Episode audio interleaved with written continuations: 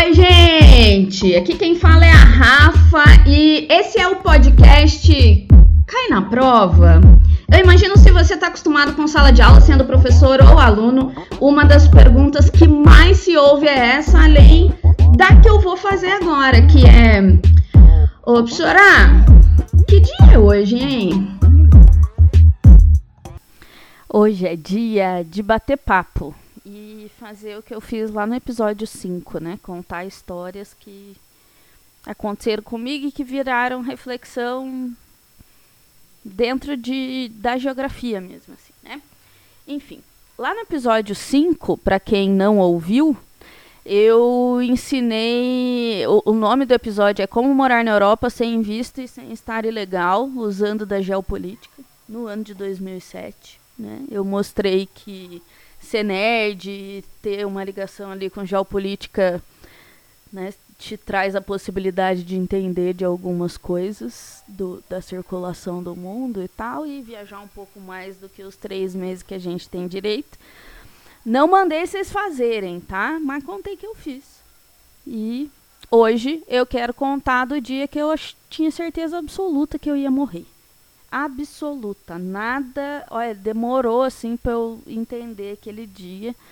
E já escrevi sobre ele em alguns lugares e tal, mas vou contar essa história aqui. Enfim, é, eu acho que eu já comentei aqui que eu tenho uma cidadania europeia. Eu não tenho certeza, mas é, eu tenho e a cidadania em questão é, é a italiana. Então eu fiz todo o processo lá na Itália mesmo, né? Só que para isso eu tive que validar alguns documentos no Brasil e tive que conseguir alguns documentos lá.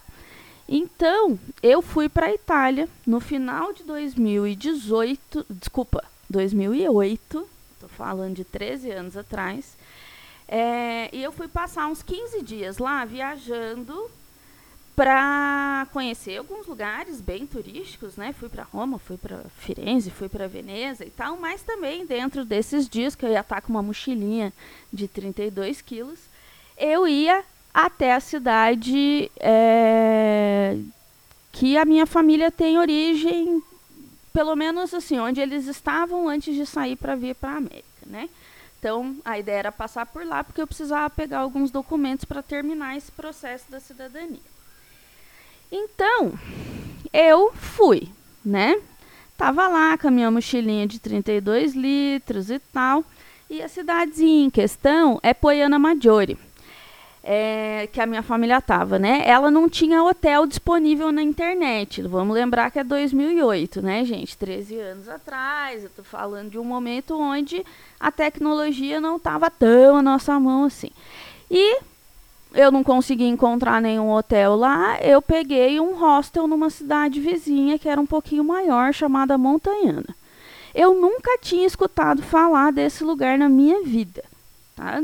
Nunca tinha ouvido falar, porque, né, como toda família de italianos perguntava, ah, de onde veio a família? Ah, veio do Vêneto. Como se fosse a sorveteria que tem aqui em Curitiba, né? Mas enfim, é uma grande quantidade de lugar. Na verdade, o porto que saíram foi de Vêneto, mas era de uma outra região que é a comune de Padova. Enfim, eu nunca tinha escutado falar desse lugar na minha vida, mas a cidadezinha parecia ter uma muralha bem preservada daquilo que eu consegui encontrar na internet. E eu achei que seria bacana chegar ali logo depois do meu aniversário, que tinha sido no dia 26 do 12. Então, eu faço aniversário um dia depois do Natal. Eu cheguei nessa cidadezinha ali pelo dia 26 ou 27 do 12 de 2008, né? Eu não lembro exatamente quantos dias após o meu aniversário eu cheguei lá, mas eu sei que foi assim, um pouco depois do 26 e antes do 31, já que no dia 31 eu tinha reserva já em outro lugar, né? Então eu ia ficar ali um pouquinho para tentar a ver esses documentos. Mas como eu não sabia como as coisas eram, se meu italiano ia ser suficiente para conversar com as pessoas também, né? Eu fiz esse processo sem, sem assessoria é, especializada nisso. E se você tem grana, eu recomendo que você use, porque é bem mais fácil. Mas eu não tinha essa grana, então eu me virava com o italiano que eu tinha conseguido estudar um pouco lá em Coimbra e tal, e enfim, tava indo. Aí eu tinha reservado então duas noites, o que numa viagem assim, quando você está mochilando, é até bastante tempo numa cidadezinha tão pequena, né? Mas enfim. Aí, gente, eu passei uns oito ou nove dias viajando por grandes centros urbanos na Itália e tudo tinha rolado super bem, eu não tinha tido problema nenhum. Assim. Daí, quando eu cheguei em Montanhana, no meio da tarde, o albergue estava fechado. Aí no portão tinha um cartaz com os horários, e de acordo com esse quadro de horários que tinha ali, eles estavam fechados para limpeza. Aí não era um comportamento tão estranho de se ver em albergues, em cidades menores, então eu catei minha mochila e continuei para dentro dessa cidade. Adentrei essas muralhas, né? Esse albergue ficava bem do lado de fora de uma das portas. E assim, Montanhana foi o maior presente que eu ganhei, porque eu cheguei lá sem esperar absolutamente nada da cidade. A cidade é linda, é super acolhedora, tem uma comida deliciosa. Enfim, e se eu né, quisesse aqui, eu poderia ficar vários minutos falando sobre todos os clichês possíveis desses momentos que acontecem em viagem que a gente acha que só vai acontecer com a gente. Só a gente vive experiências tão sublimes, enfim. Mas a história não é essa, né? Não é esse o dia que eu achei que ia morrer. Mas ele é um dia antes do dia que eu achei que eu ia morrer. Então eu estava tão cansada nesse dia que eu cheguei lá que eu nem me atentei para o fato de eu estar tá sozinha num hotel. Né? E, tipo, é um super cenário de filme de terror. Mas eu tava viajando há tantos dias, hostels grandes, eu, tipo, né, já tinha passado ali tanto tempo que eu falei assim, nossa, eu tenho um lugar inteiro para mim, vou dormir sossegada. Aí dormi sossegada, no outro dia acordei, fui para Poiana Maggiore, fiquei quatro horas em Poiana Maggiore, resolvi tudo o que eu precisava, consegui todos os documentos e tal. Voltei, mas ainda tinha, tipo, meio que um dia inteiro em Montanhana, mais uma noite. E daí andei na cidade, comi, Aí voltei pro hostel, tirei uma soneca à tarde, daí andei mais na cidadezinha, tirei fotos super legais e tal.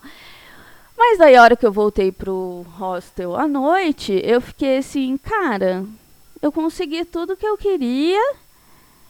Eu podia sair viajando, mas eu não tenho grana para pagar mais do que eu já paguei. Viajava, nossa, gente, viajava com quase nada de dinheiro assim, quase nada. Aí Falei, ah, vou ter que ficar aqui, vou ter que dar um jeito. Só que daí eu comecei a olhar para aquele hostel enorme, eu sozinha lá dentro. Aí eu comecei a ficar assim, gente, vão me matar, né? Nesse lugar. Vão me matar, vão me matar, tenho certeza. Daí eu só tenho que chegar na Holanda daqui uns. uns sete dias, mais ou menos. Aí só vão sentir falta de mim lá naquele dia, eu já vou estar tá morta aqui, em decomposição. Tipo, ai, umas, umas pira errada, assim, né? Porque você tá descansada, tá sozinha, daí, daí começa a dar uns cagaços.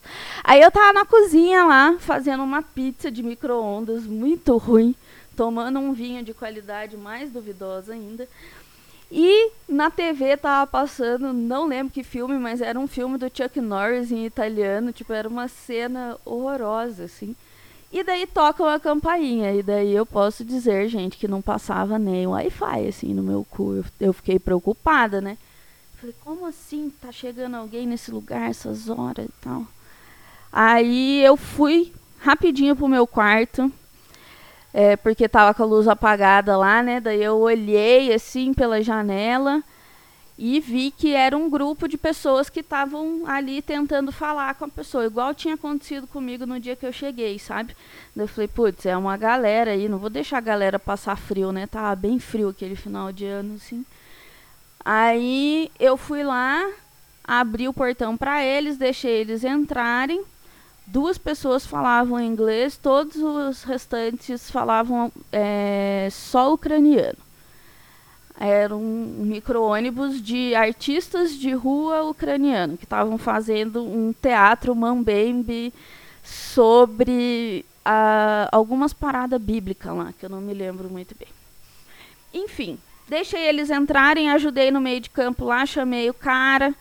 Aí fui pro meu quarto arrumar as coisas, queria lavar, né? Esses dias viajando com uma mesma mochila, a gente sabe que aqueles aquecedores de hostel são tudo, né? Pra você lavar a calcinha, a meia, deixar secando de um dia pro outro.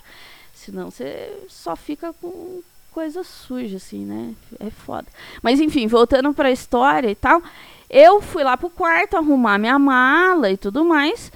E deu um tempo, bateram lá na porta do meu quarto, o grupo, o, esses dois que falavam inglês, é, perguntando se eu queria jantar com eles. Eu tinha comido aquela pizza horrorosa, né? Aí eu falei assim: ah, acho que eu vou.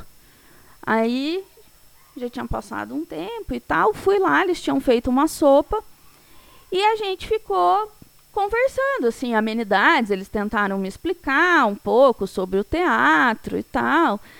E conversei muito com uma, uma mulher que tinha a minha idade na época, então eu tô falando de. Estava com 26 anos. É, 26? 20. Ah, não lembro. Tipo, 13 anos a menos do que agora. 25 anos. Eu tava com 25 anos Aí ela também tinha a mesma idade, ela era geógrafa também, a gente ficou batendo um papo ali e tal. Eu sei que jantamos e daí a gente resolveu dar uma volta na cidade, assim, essa cidadezinha é, murada, né? E a gente de madrugada andando lá, tinha uma puta de uma árvore de Natal em praça pública e tal, e a gente conversando. Eu já não achava mais que eu ia morrer, né? Tava feliz que ia ter gente dormindo lá no, no hotel, mas até eles chegarem eu tinha certeza que eu ia morrer.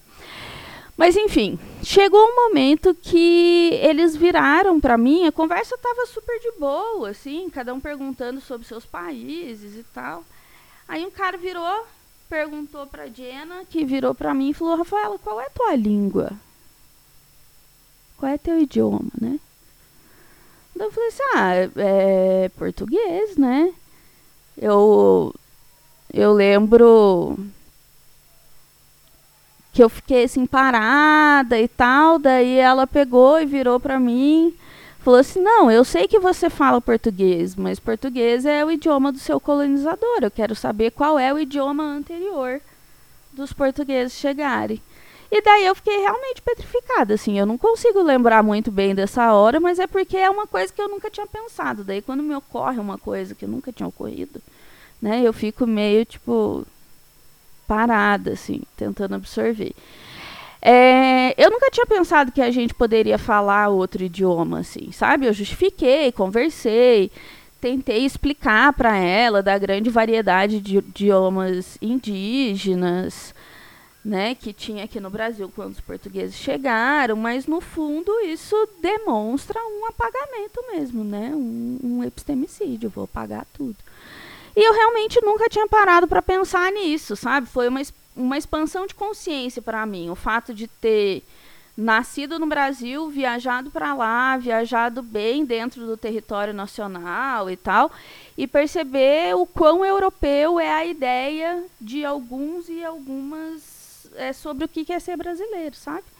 É, é olhar com o olhar do outro, assim, enfim. Aí eles fingiram entender, mas contra-argumentaram mesmo assim, falaram que não faz muito sentido, já que eles nunca pararam de falar ucraniano. De novo, eu falei da quantidade e tudo, mas de fato é apagamento, né? É... E é isso. Psora! Tem que copiar, Psora? Ô, Psora, é pra copiar? Não tem dicas de aprofundamento, eu só quero comentar que foi inspirado no que eu consegui lembrar de um post de um blog que eu fiz há muitos anos já. É, os fatos são reais, mas tem um filtro de 13 anos aí de tempo, né, gente? Portanto, passível de algum engano. Mas a reflexão daquele dia realmente nunca mais me saiu da cabeça. Assim. Eu brinco que é uma história bônus que é quando eu conto para todo mundo. Eu tenho uma outra ótima também, que é quando eu fui para o Acre de ônibus, que eu acho que eu vou contar mais no próximo episódio, talvez. Beleza? Mas é que você não vai acreditar, professora. E o cachorro que comeu minha lição? Cachorro comeu minha lição é o de sempre, né, gente? Isso é um projeto independente em todas as frentes. E a não utilização da norma culta formal da língua portuguesa é proposital, beleza? Beijo, se cuidem. Tchau.